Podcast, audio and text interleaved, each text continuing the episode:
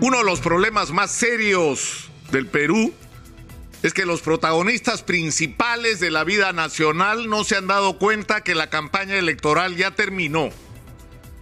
Y me refiero a quienes, por un lado, han pretendido que las elecciones se anulen y han estado conspirando por la vacancia presidencial durante los últimos meses.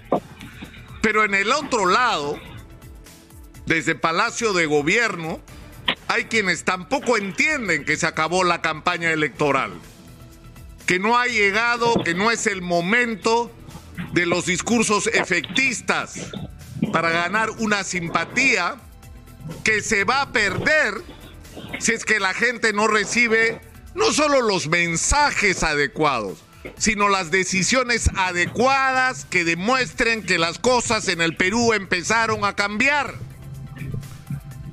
No estamos en campaña electoral. Y de lo que se trata es de gobernar el país en función no solo de una promesa de transformar este país que crece y donde se reparte mal a un país donde hay justicia, donde la explotación de los recursos con el aporte de la inversión indispensable del mundo, como en China y como en cualquier país que ha progresado, tiene que utilizarse para transformar la vida de los peruanos, construyendo un Estado honesto y eficiente que no tenemos. De eso se trata. En un país donde hay que producir cambios, pero hay que hacerlos con responsabilidad, sobre todo si tenemos en cuenta que somos un país partido por la mitad, donde no se puede gobernar para la mitad, hay que gobernar para todos los peruanos.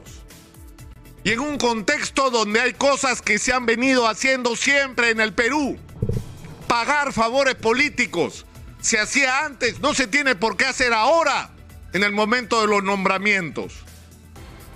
No puede ser así, interferir en el proceso de evaluación y de ascensos y pases a retiro de las Fuerzas Armadas, que ha sido objeto permanente de manipulación, se hizo antes, no se justifica que se haga ahora.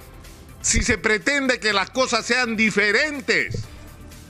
Entonces uno no entiende cómo es posible que el día que la presidenta del Consejo de Ministros va a pedir el voto de confianza al Congreso, ese mismo día, a la misma hora, el presidente habla de expropiación cuando en realidad de lo que pretendía hablar era de nacionalizar el uso del gas de todos los peruanos, lo cual no significa expropiar a nadie.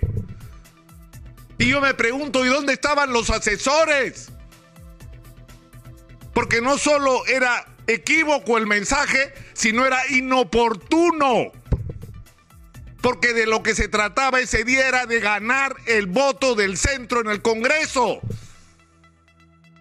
Y yo me pregunto, ¿cómo es posible que el día en que se va a recibir el voto de confianza en el Congreso se publique en el peruano el pase a retiro de los comandantes generales del ejército y la Fuerza Aérea? Más allá de cualquier otra consideración, el momento era impertinente. Pero sobre todo ahora que empieza a salir a luz que esto es una especie de represalia porque no se cedió a ciertas presiones. Y la pregunta es, ¿presiones de quién? ¿Por qué? Es decir, algo está pasando. El presidente de la República tiene un entorno que no es que no lo está ayudando a gobernar. Lo está haciendo cometer errores que lo único que hacen es ponernos semanalmente en una nueva crisis.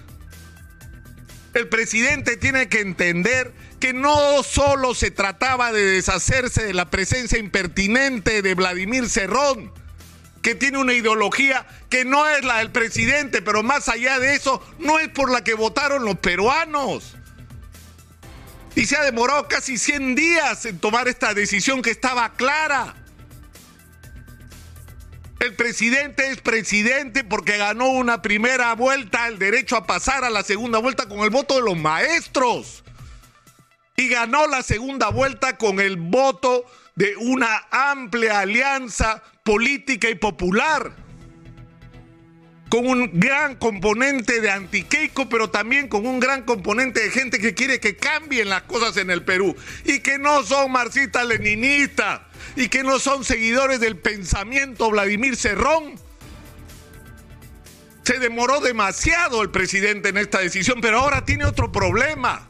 El presidente necesita tener un entorno que lo haga capaz de iniciar el proceso real de transformación del Perú, comenzando por el proceso de transformación del aparato del Estado.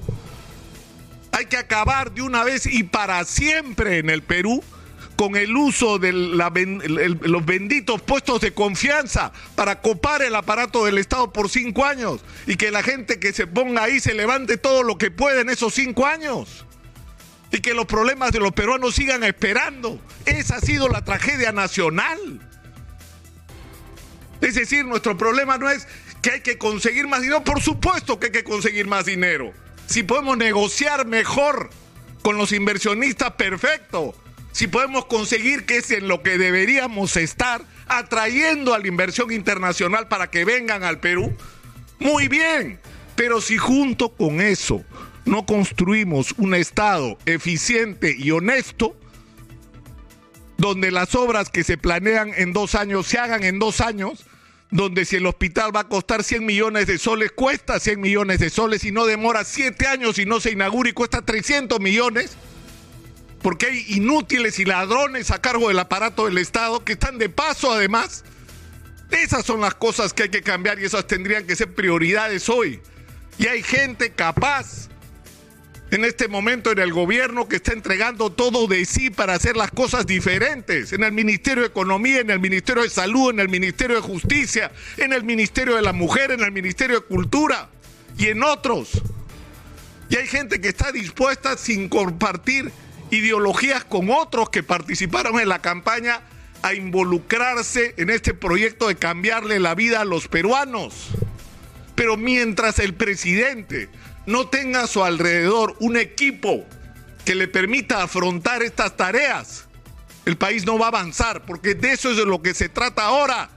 Ya no se trata de ganar o perder una elección, se trata de ganar o perder el tren de la historia, porque el tren de la historia es el que está viniendo. Y no podemos permitir que nos pase una vez más. El presidente Castillo tiene que recibir el mensaje. Él no es responsable del país que encontró y de la manera como se han hecho las cosas durante décadas en el Perú. Pero él es el responsable porque esa fue su promesa de que esto iba a ser diferente.